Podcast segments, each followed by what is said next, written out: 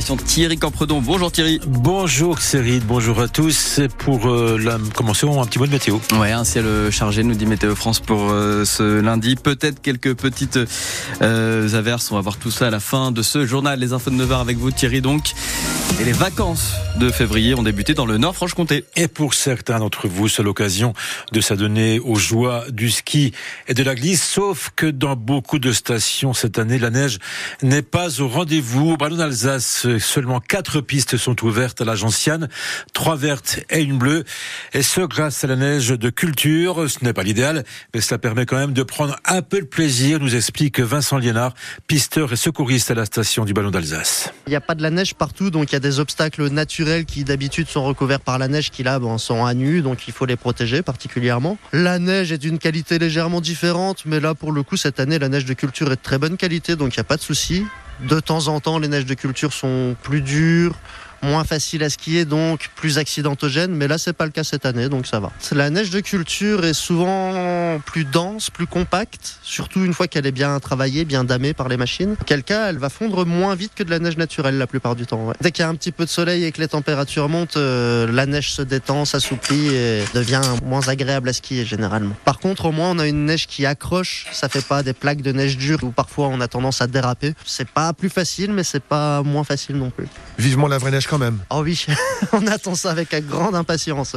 Et la neige est annoncée pour la fin de cette semaine au sommet du Bano Alsace, nous dit Météo France. On fera le point complet sur la météo à la fin de cette édition. Mmh. Et la lutte contre le frelon asiatique s'organise en Franche-Comté. À partir du mois prochain, des piégeages vont être installés dans plusieurs communes de la région. Et il y a urgence car cet insecte qui est arrivé dans le Doubs en 2016 prolifère à vitesse grand V. Entre 2022 et 2023, le nombre de nids a été multiplié par 10. L'objectif de cette campagne est donc de capturer les premières reines pour limiter la prolifération, car le frelon asiatique pose plusieurs problèmes, nous dit Michel Messeignier, président du syndicat apicole du Doubs. C'est un problème pour la biodiversité, hein, parce que le frelon asiatique se nourrit d'insectes un nid bien constitué va consommer environ 11 kilos d'insectes, dont 4 kilos d'abeilles. Hein. C'est un problème pour les administrés des communes. Il y a du danger. Hein, avec le frelon asiatique. Surtout quand on aura les nids primaires, ça peut être dans un cabanon de jardin, dans un coffre à jouets d'un gamin, dans le, ça peut être un abri de piscine. Et le troisième volet, c'est un volet économique. La destruction d'un nid, c'est entre 120 et 150 euros. Quand vous en avez détruit 30, comme sur la région de Besançon en 2022, l'année dernière, on a détruit pas loin de 300. Et donc c'est un coût pour la collectivité. Et cette opération de piégeage va commencer donc à partir du 15 mars. Après les contrôleurs, les aiguilleurs, la SNCF se prépare en effet un nouveau week-end de pagaille. Sudrail euh, a lancé un, après-midi de grève hein, pour une nouvelle mobilisation à partir de ce vendredi en plein week-end de chasse et croisée des vacances d'hiver. Les revendications des aiguilleurs sont sensiblement les mêmes que celles des contrôleurs, à savoir une augmentation des salaires et des recrutements. De leur côté, les agriculteurs maintiennent la pression à cinq jours de l'ouverture du salon de l'agriculture à Paris et menacent de reprendre les blocages. Malgré les annonces du gouvernement à leur faveur, ils sont encore des attentes, notamment sur leurs revenus. Emmanuel Macron recevra demain la FNSEA et les jeunes agriculteurs. L'État va devoir faire 10 milliards d'euros d'économies en 2024 et promis, ça ne passera pas par une augmentation des impôts. Déclaration hier soir de Bruno Le Maire, le ministre de l'économie, qui assure que 5 milliards d'euros seront pris sur le budget de fonctionnement des ministères. Les économies passeront euh, aussi par le dispositif Ma Prime Rénov, consacré à la rénovation énergétique des logements ou encore par l'aide au développement. Il faut faire des économies pour garder la maîtrise des finances publiques, a déclaré Bruno Le Maire. 9h04 sur France Bleu Belfort Montbéliard et Thierry Sochaux a grillé un joker hein, dans sa quête de monter en Ligue 2. Vendredi soir, le CSM était battu à domicile par le promu Épinal. Une courte défaite 1-0, mais lourde de conséquences puisque Sochaux est sixième au classement de national avec 9 points de retard désormais sur Niort, le deuxième, et plus que 4 points d'avance sous la zone rouge et le maintien.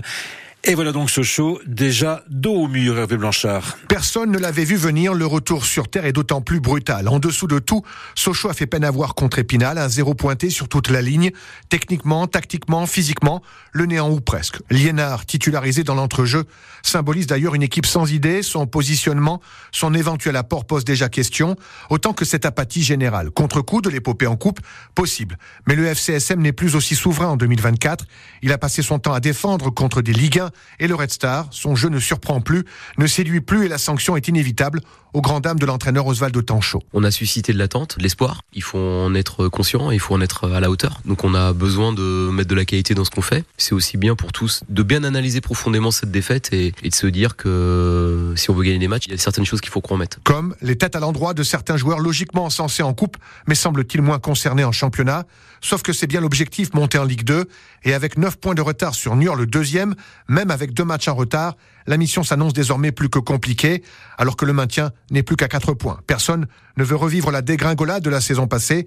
Voilà Tanchot et ses troupes sous pression celle de rebondir au plus vite pour ne pas vivre une cruelle désillusion. Et pour rebondir au plus vite, il faudra battre Martigues. C'est ce vendredi à Bonal à 19h30. Toute l'actualité de show, c'est ce soir entre 18h et 19h dans 100% FCSM. Et puis on connaîtra aujourd'hui l'ensemble de la programmation des Européennes. Une conférence de presse sera donnée en fin de matinée sur francebleu.fr. Vous retrouverez bien sûr toutes les informations. Les Euroc se dérouleront du 4 au 7 juillet prochain sur le site du Mal Souci.